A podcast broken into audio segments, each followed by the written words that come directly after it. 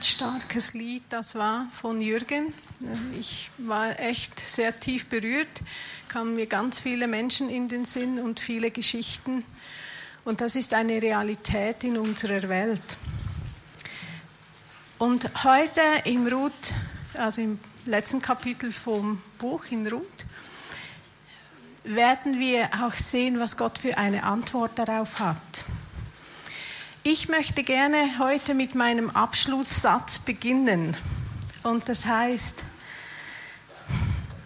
wir haben einen wunderbaren, großzügigen, unglaublich starken, hingebungsvollen, gnädigen, treuen und liebenden Sohn Gottes.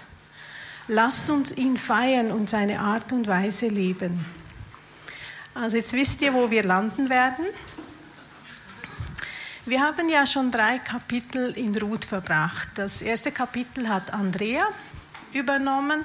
Sie hat eine Verortung vorgenommen und hat uns mit der Frage zurückgelassen, wer ist der König in deinem Leben? Michele hat dann die Symbolik aufgenommen zwischen Boas und Jesus und er hat uns mit der Zusage konfrontiert oder auch zurückgelassen, Gott sieht dich, er führt, versorgt und segnet dich. Wenn du dich von ihm abhängig machst und alles von ihm erwartest. Benny hat dann im dritten Kapitel Boas und das Ganze mit dem Lösen ein bisschen aufgenommen. Da werde ich aber heute nochmals darauf eingehen. Und er hat uns ermutigt, couragiert zu handeln, Gott zu vertrauen dass er uns segnet und den Mut haben, auch wenn wir es benötigen, Hilfe anzunehmen. Also natürlich sind die Predigten lang gewesen, aber das ist mir so ein bisschen als Schwerpunkte hängen geblieben. Ich habe äh, Ruth das übernommen, ein bisschen überraschend. Ich, war nicht, ich habe auch nicht sagen können, welches Kapitel oder so. Und als erstes habe ich da den Übertitel gehabt vor mir, Ruth, die Frau, die Mutter, die Stammhalterin.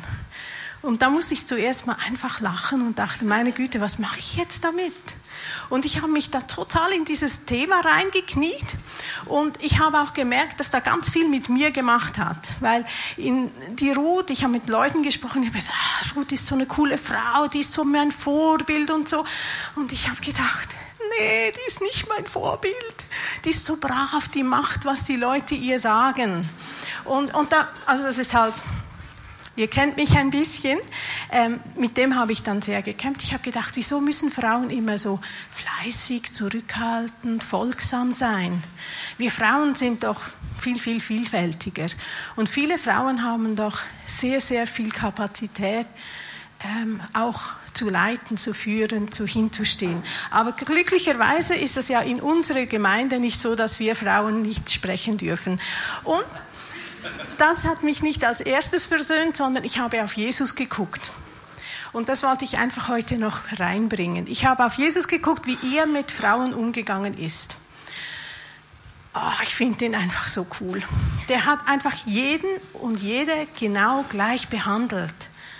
Ob jemand arm, reich, dumm, gescheit, jemand ähm, am Rande der Gesellschaft, ähm, ob er König war, egal. Jesus war das Jesus hat jeden genau gleich behandelt. Wenn wir an die Geschichte von Martha und Maria gucken, dann sehen wir eben auch, da hat Jesus nicht gesagt, ja, ja, Frauen, geht mal bitte kochen, putzen und so. Sondern er hat gesagt, hey, kommt her, hört mir zu, nehmt teil an dem, was ich hier mache. Also lange Story, kurzer Sinn, wir, wir kümmern uns heute nicht um Thema Frauen, Mütter und Stammhalterinnen. Wir gehen jetzt ein bisschen in eine andere Richtung nämlich mehr so in diese ein bisschen technischen Geschichten, die am Anfang im vierten Kapitel stattfinden. Also das vierte Kapitel, da geht es ja darum, dass ähm, Boas ziemlich geschickt das eingefädelt hat, dass er zu seiner Ruth kommt. Und danach heiraten sie, dann kommt ein Kind. Also Kapitel 4, perfektes Happy End für alle, inklusive Naomi, weil auch sie ist versorgt. Ja, wie kommt es zum Happy End? Was spielt da alles für noch hintergründliche Rollen? Also Boas hat der erste Schritt im vierten Kapitel alles richtig gemacht. Er ging an den richtigen Ort, sprach mit den richtigen Leuten zur richtigen Zeit und in der richtigen Art und Weise. Und ich habe hier habe ich so gedacht, ist eigentlich schon cool. Er hat alles richtig gemacht, er hat nicht geschummelt und ist trotzdem an sein Ziel gekommen. Und da einfach so, ich habe immer wieder mal so ein bisschen Fragen, die seht ihr schwarz. Ähm, die werde ich nicht immer erwähnen, könnt ihr euch selber stellen. Aber ich finde es so cool, oder? Wenn wir Gott vertrauen, wir dürfen richtig laufen. Und wenn es dann für uns auch negativ aussieht oder dass wir dann eben die Chance haben, etwas zu verpassen, weil Boas hätte ja auch schummeln können, er hätte irgendwie dem Erben irgendetwas ähm, erzählen können, das nicht stimmt, aber er hat alles richtig gemacht und ist trotzdem zum Ziel gekommen.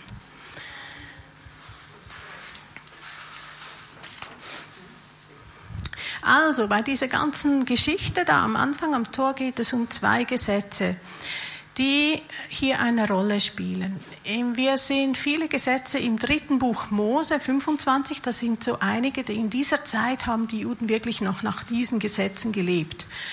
Ihr kennt vielleicht noch ähm, das Halljahr und all diese verschiedenen Sachen, die ich glaube nicht mehr, dass die heute so gelebt werden. Aber zur damaligen Zeit sicherlich noch. Das erste Gesetz, das relevant wurde, war das im 25-25 Buch, im dritten Buch Mose. Wenn dein Bruder verahnt und etwas von seinem Eigentum verkauft, dann soll das sein Löser, sein nächster Verwandter kommen und das Verkaufte seines Bruders einlösen. Ziel war dabei, dass eben Land, Besitz in der Familie blieb. Also man wollte etwas nicht verlieren. Dieses Lösen hatte auch so seine Gesetzmäßigkeiten. Es war so, dass, äh, dass es wie eine Folge gab, wer wann was lösen kann. Das war, hier wird es nicht speziell erwähnt, aber also Boas war ja, wie wir von Benny schon erfahren haben, nicht der Erste, der an erster Stelle war, dass er dieses Land lösen konnte. Weil Naomi hat unterdessen gemerkt, wenn ich Land verkaufe, dann komme ich weiter. Ja, also der erste Erbe oder der das lösen konnte, der war sofort bereit, das Land zu bekommen. Boas war dann aber geschickt und hat darauf hingewiesen, Achtung, Achtung, wenn du das Land willst, dann ist da noch eine Frau, die du auch heiraten musst. Und das war ja Ruth, die Moabiterin.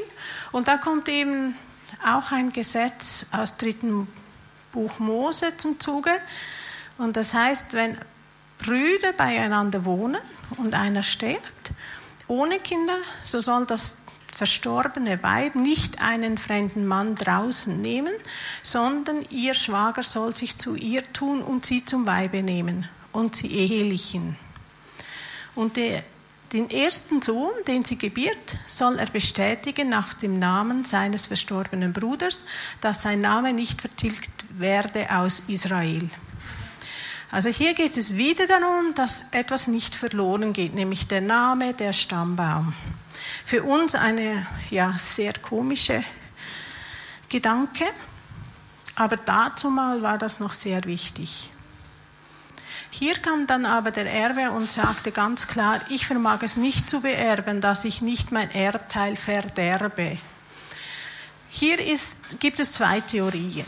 Die eine besagt, es hat mit, mit dem, dass Ruth Moabiterin war, zu tun. Und sie war ja eigentlich eine, Fe also Moabiter waren Feinde von den Israelis, das wissen, wissen wir ja.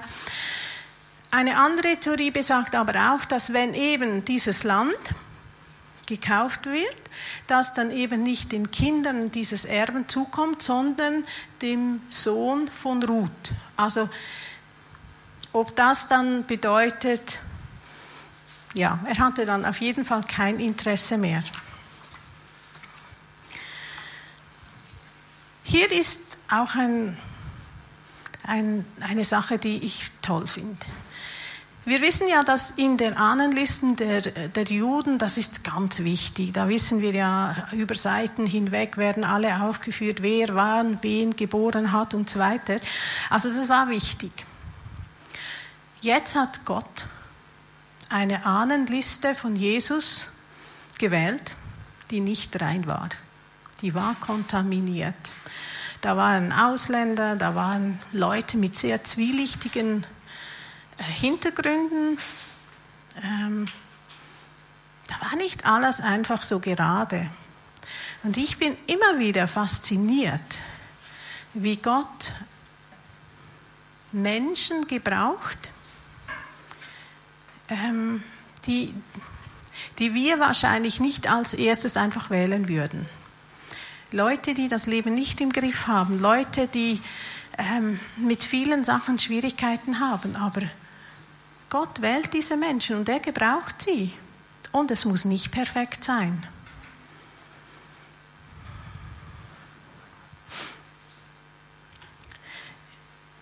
Du magst vielleicht auch auf deinen Stammbaum gucken. Also wenn ich in meinen Stammbaum gucke, da haben wir auch sehr illustre Leute.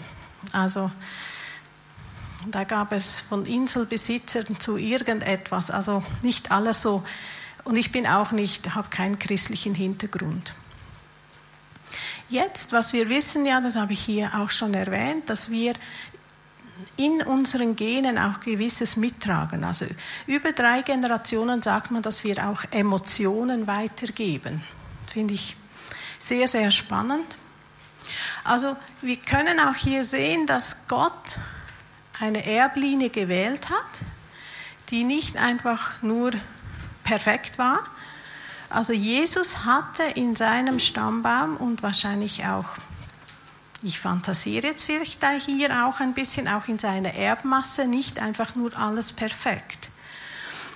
Ich glaube aber, egal welche Erbmasse du hast, egal welchen Stammbau du hast, egal woher du kommst, du hast immer die Möglichkeit daraus, etwas Gutes, einen Segen zu werden. Und ich glaube, das ist auch da so ein bisschen der Hintergrund daran. Also wenn wir jetzt sehen, Jesus hatte diesen Stammbaum, der nicht ganz rein war, aber hey, wer ist, wer ist perfekter als Jesus? Und ich glaube aber auch, dass er vielleicht auch diese Sachen aus seiner Vergangenheit genommen hat und zum Guten gewendet hat. Und das ist so ein bisschen ein Nebengedanken dieser Predigt, aber egal, wo du herkommst, egal, wer deine Vorfahren waren, Vertraue darauf, dass Gott alles in deinem Leben zum Segen kann werden lassen. Vielleicht nicht als erstes für dich selber, aber vielleicht, wenn du es wirklich mit Gott lebst und vielleicht auch bearbeitest, dass es dann eben auch für andere Menschen zum Segen werden kann. Von dem her lassen wir uns also nicht beeindrucken von was immer wir herkommen, sondern sehen wir in Jesus, dass er da auch nicht alles ganz so gerade war. Nun, das ganze Lösen nochmal. Also es gibt drei Bedingungen, zum, dass man etwas auslösen kann. Das erste ist, man muss verwandtschaftlich, das muss, man muss verwandt sein. Dann zum Zweiten, man muss willig und bereit sein, den Preis zu bezahlen und man muss ihn bezahlen können. Also Boas hat das alles erfüllt. Er hat, und das finde ich ganz spannend, er hat seine Braut gekauft. In Kapitel 14 steht eben, dass Boas sie gekauft hat. Also es kommt natürlich sehr so, oh, Hilfe, noch wie ein Sklavin, die einfach gekauft wurde. Aber wenn wir dann in Epheser sehen, dann spricht nämlich ähm, Paulus auch davon, dass wir, oder auch in anderen Stellen der Bibel, dass wir als Braut Christi gekauft sind. Also hier auch so eine Parallele. Wir wissen auch, dass wir immer wieder davon sprechen, dass eben Jesus uns gelöst hat. In dem Moment, wenn, die, wenn, wenn das Lamm die Siegel bricht, dann ist die Welt unter der Herrschaft. Im Moment sind wir ja so in dieser Zwischenzeit. Jesus ist gekommen, er hat erlöst, aber diese Erlösung hat ja auch damit zu tun, wenn wir sie annehmen. Die ist nicht über alles hinweg. Was ist jetzt aber, wenn die vier Siegel gelöst werden? Was passiert, wenn das Lamm Gottes vortritt und sagt, das ist mein? Und alle werden anerkennen die ganzen. Dann wissen wir, kam der Sündenfall, das Böse wurde Teil in unserem Sein und hat uns vom Weg abgebracht, Gott zu lieben, auch diese Liebe untereinander zu leben und dann über diese Welt so zu herrschen, wie es Gottes Weise wäre. Im Moment machen wir das leider nicht, wie wir alle wissen. Wir nehmen die Erde ein bisschen aus, ein bisschen sehr aus, so dass wir viele Probleme haben. Jetzt die Frage ist, wie kommen wir dazu, dass wir dieses Reich Gottes leben. Und da gibt uns ja Jesus ganz einen einfachen Schlüssel. Der ist so einfach, dass es wieder so schwer ist, den täglich zu leben. Er sagt nämlich in Matthäus 22, 27, 9 bis 29, du sollst den Herrn, deinen Gott lieben, mit ganzem Herzen, mit ganzer Seele und mit deinen, deinen Gedanken. Das zweite Gebot ist, du sollst deinen Nächsten lieben wie dich selbst.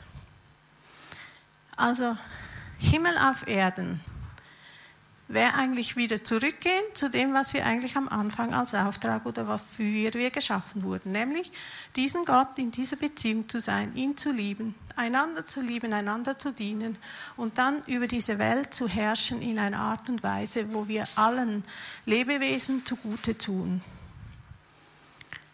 Jesus sagt dann auch in Lukas 17, 20 bis 21, das Reich Gottes kommt nicht so, dass man es äußerlichen Anzeichen erkennen kann. Nein, das Reich Gottes ist mitten unter euch. Das bedeutet, wenn wir das Leben, unsere Beziehung zu Gott, was dann auch abstrahlt in unsere Beziehungen zueinander, dann ist es eben das. Manchmal in einem kleinen, unscheinbaren Gäste wird das Reich Gottes geliebt. In einem Lächeln, in einem guten Wort, in einer guten Tat. Wenn ihr jemanden einlädt für Weihnachten, der alleine ist, vielleicht ähm, gebt ihr von dem, was ihr, was ihr habt, in all den Weisen, in all den Arten, wo ihr wo wir wegschauen auf unsere eigenen Bedürfnisse, auf unsere eigenen Sachen und hinschauen zu anderen, da leben wir das Reich Gottes. Wir haben aber auch schon darüber gesprochen, da braucht es eine gesunde Balance. Es gibt Menschen, die schauen gerne nur nach außen und vergessen sich selber. Das ist nicht gemeint. Das Reich Gottes entsteht dann und können wir erfahren, erleben in dieser Welt, in dieser Beziehung, dieser Beziehung, aber auch zu unserer Beziehung zu uns selber. Ja, Ruth, komplettes Happy End. Ruth hat all das, was sie sich gewünscht hat, er erhalten. Und wenn wir auf Offenbarung schauen, wenn wir das schauen, was Jesus uns verheißt, dann haben wir zum Teil dieses Reich Gottes schon mitten unter uns. Aber ich glaube, wir dürfen auch in dieser Hoffnung leben, dass diese Siegel gebrochen werden für die ganze, ganze Welt. Und da ist eine Person der Schlüssel.